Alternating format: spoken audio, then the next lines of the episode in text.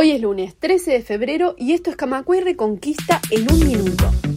Ante la sequía, se llamó a consumir responsablemente el agua potable con el objetivo de minimizar usos no prioritarios. Paralelamente, FOSE denunció que este organismo público se encuentra en malas condiciones para enfrentar el déficit de abastecimiento a causa de los recortes presupuestales. Un minuto. Ayer hubo más de 40 intervenciones simultáneas de bomberos. El sindicato policial denuncia falta de equipamiento y de personal. Los vehículos están en malas condiciones, la mayoría atados con alambre, se desabastecen y se tienen que ir del lugar para poder cargar porque no cuentan con el apoyo de cisterna. Noticias en un minuto. El batallón de infantería número 12 de Rocha fue centro de detención y tortura entre 1972 y 1985. Nunca más terrorismo de Estado. Esto dice la placa colocada pese al calor este sábado en el lugar. Se busca contribuir a reparar la política sistemática de violación de los derechos humanos y a la vez homenajear a los expresos y expresas políticas que estuvieron incluidos en ese centro. Un minuto. Más información en radiocamacua.ui.